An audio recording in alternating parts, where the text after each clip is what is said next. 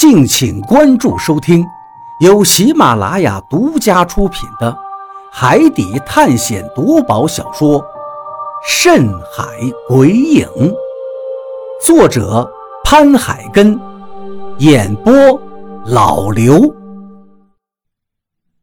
第一百五十八章：杀人术。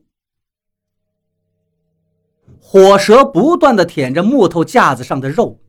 香味四溢，我的肚子早就开始不争气的叫唤了。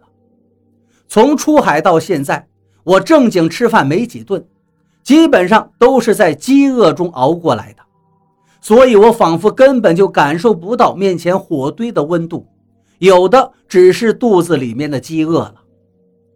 这只羊的肉非常紧致，被火炙烤之后，虽然没有什么佐料。但我还是能感觉到无比的美味。我尝了一小口，赶紧弄下来一块，用树枝穿好，递给了何洛。你先吃嘛。何洛说道。我笑了笑。我们俩不用这么客气吧？你先吃。见何洛把肉接了过去，我这才又弄了一块，吹了两下，便迫不及待地咬了上去。只是几口。我就把手里的一大块肉给吃完了，何洛还保持着优雅的吃相，并没有像我一样吃的这么狼狈。就在这时，不远处的树丛中突然发出一阵哗啦的声响，好像是有什么东西走过草丛一样。我立刻放下手里的肉，警觉地向声音发出的地方看了过去。而那个声音已经戛然而止了，只有微风吹过去，树叶沙沙声响。刚才的声音就好像根本没有发生过一样。不对，我心里感觉有些不对了，可又说不出来是怎么个不对法。怎么了？何洛问我。你有没有听见刚才的声音？我对他反问道。何洛笑笑说道。我还以为是什么呢？不用担心，现在周围都是我的虫子，如果有什么活物过来的话，我肯定比你先发现。刚才的声音我也听见了，但我的虫子没有预警，应该不是什么活物，或者就是风吹过的声音，应该是你在岛上精神太紧绷了，所以现在有些疑神疑鬼。其实不用的，精神绷太紧对身体也不好。以前我在老家的时候，有一次就因为帮别人，精神绷得太紧了，等到放松的时候，身体就彻底垮掉了，休养了好久才缓过来。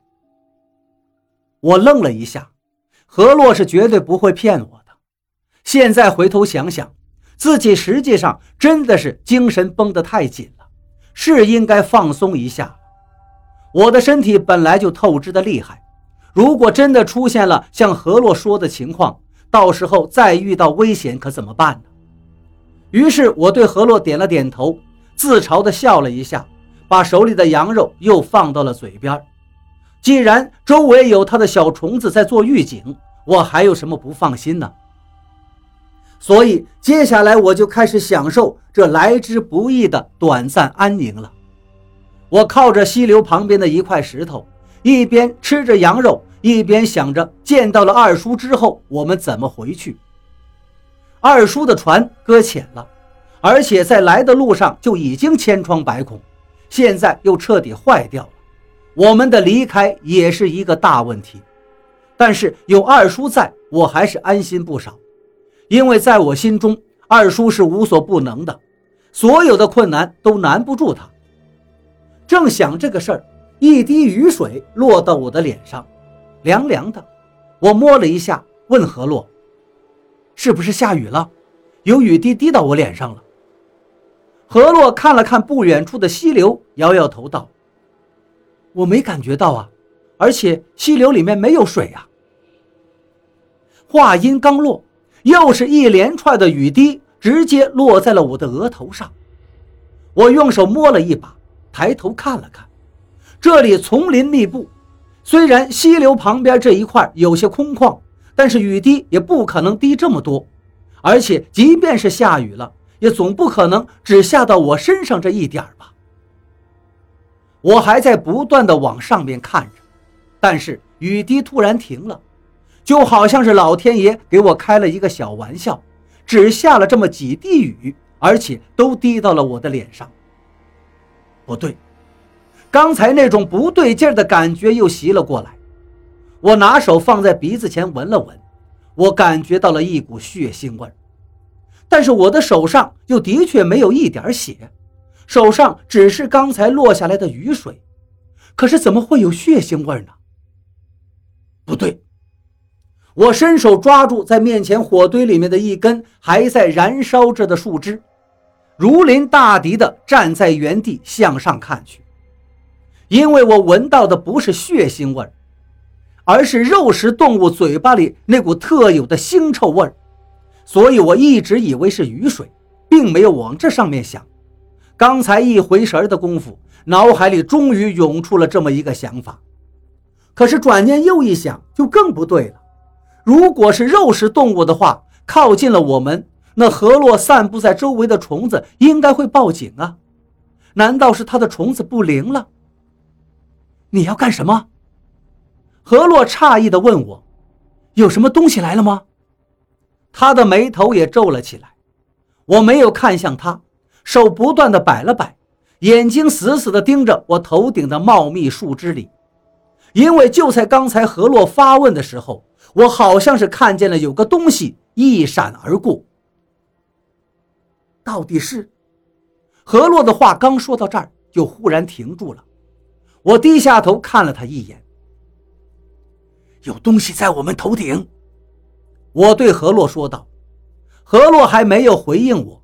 那头顶的东西好像是被惊到了，四周的树枝都哗啦啦的开始晃动，我的心跳顿时加速，因为四周头顶的树枝都在动，不断的在动，这场景让人根本就冷静不下来。是谁？出来！你给老子出来！我高举着还在燃烧的木棒，对周围喊道：“小鱼。”就在这时，一个空旷的声音响了起来，很有些虚无缥缈的感觉。但这一声呼唤却让我汗毛直竖。在这个闷热的树林里，我感受到了浑身一阵阵发冷。你，你听到没有？好像有人在叫我。我问何洛，四周树枝摇晃得更厉害了。本来就跳动不已的心，现在根本就控制不住，眼看就要从嗓子眼里蹦出来了。何洛紧紧地皱着眉头。我听到了，但是这声音好像……他的话还没有说完，头顶的树枝又开始剧烈的晃动，接着我就看到了不可思议的一幕：那些树枝竟然在不断的生长着。对。就是生长着，这远远超出了我的见识。我知道植物会生长，树木会长大，但这是需要一定时间的。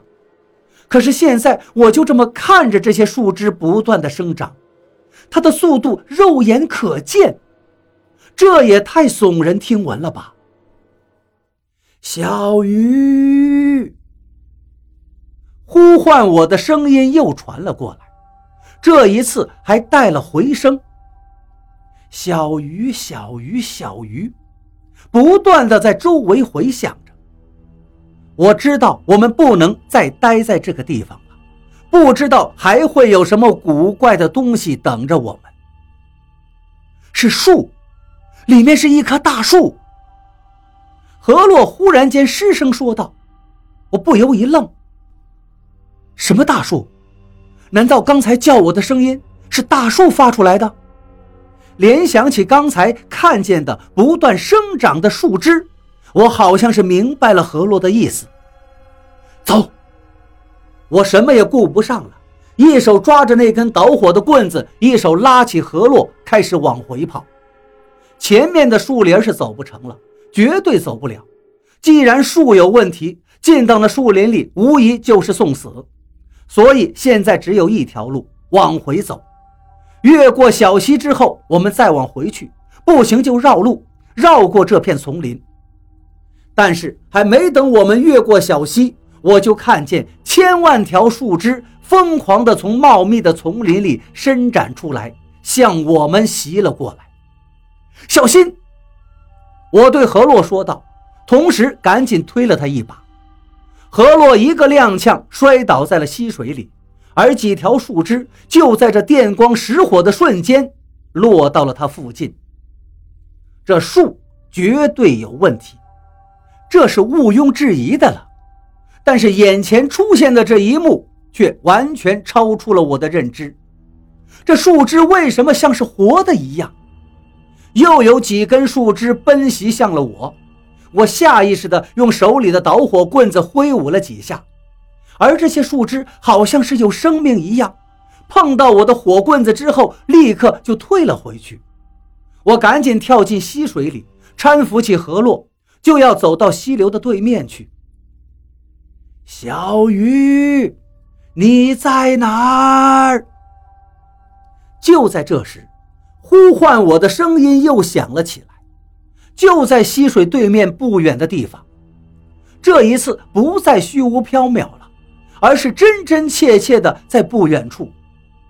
我立刻停止了脚步，心里已经紧张到了极点。去路有这个声音在，后面的路被树枝给堵死了。我跟何洛现在前后都不能走，怎么办？沿着溪流向下吧，何洛说道。看来这也是没办法中的办法了。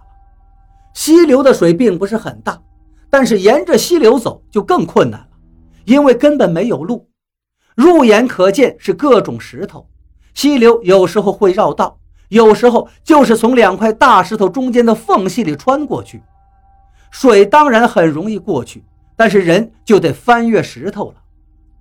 我们如果真的沿着溪流往下走的话，我估计没等我们走多远，后面的那些奇怪的树枝，或者说前面那个声音的主人，说不定就会追上我们。